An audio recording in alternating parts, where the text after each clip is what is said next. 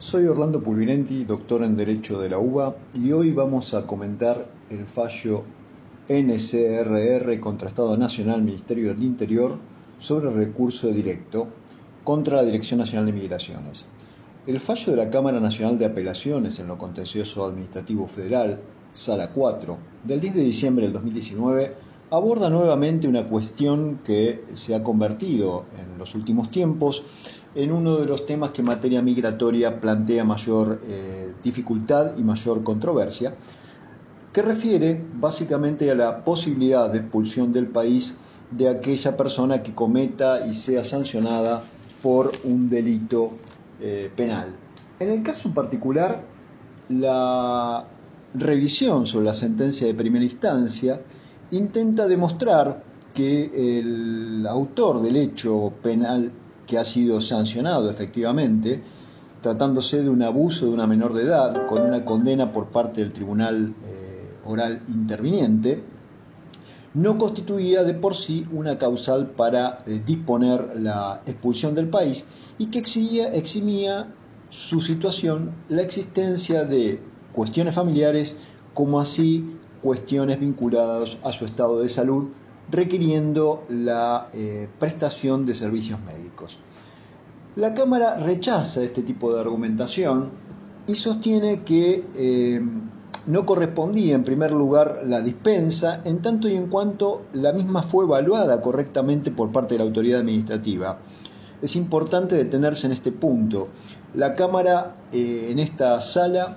tiene una posición tomada respecto a dar deferencia, es decir, dar prioridad a las consideraciones que realiza la autoridad migratoria, algo que es propio, por cierto, del derecho migratorio internacional, muy usual de ver en el derecho comparado norteamericano, donde frente a la opinión de la autoridad administrativa con especialidad y competencia en la materia, la justicia tiende a ser bastante reacia a modificar esos criterios, salvo que surja palmaria la existencia de una arbitrariedad. La Cámara acá considera que no la existe, hace una extensa eh, consideración, sí, respecto del fallo de la justicia penal, eh, tratando de ponderar por qué razones esta persona que tenía residencia permanente debía sufrir la revocación de esa condición y ser colocado en condición de expulsión del país. Eh, de esa manera se detiene mucho en las piezas penales en las cuales surge la conducta aberrante de este inmigrante con respecto a una menor de edad de 12 años familiar que también, y en ese punto, erosiona el argumento defensivo de que razones de eh, integridad familiar eh, impedían su expulsión del país, cuando precisamente el delito por el cual fue condenado se refería a un delito cometido contra un menor de edad de la cual era eh, ascendiente. Y desde el otro punto de vista, lo que sí eh, plantea una cuestión novedosa es la ponderación que hace la Cámara respecto a la defensa intentada por la Comisión del Migrante. En esto sí no me voy a detener brevemente. La Comisión del Migrante interviene en muchos casos en defensa de la posición de aquellos que están en una situación migratoria y que se encuentran con una eventual violación de sus derechos. Cumple, por cierto, una función encomiable desde el punto de vista del ejercicio del derecho de defensa, pero el cuestionamiento por eso resulta de mayor, eh, en algún punto, importancia mencionarlo. La Cámara dice que la estrategia defensiva desplegada la ha obligado a la mayoría del tribunal a recordar e insistir que si bien la institución de la defensa es una de las conquistas constitucionales más preciadas de la época moderna, el derecho que ella encierra no es absoluto, por lo que el ejercicio no puede ser llevado a cabo sin mensura o prudencia, con lo cual deja en algún punto planteado que la defensa en este punto se ha excedido en cuanto al ejercicio de esa eh, de ese derecho constitucional y que no resulta prudente la argumentación en tanto y en cuanto el delito por el cual la persona está siendo expulsada es un delito aberrante. Este resulta tal vez uno de los aspectos más controvertidos en el fallo,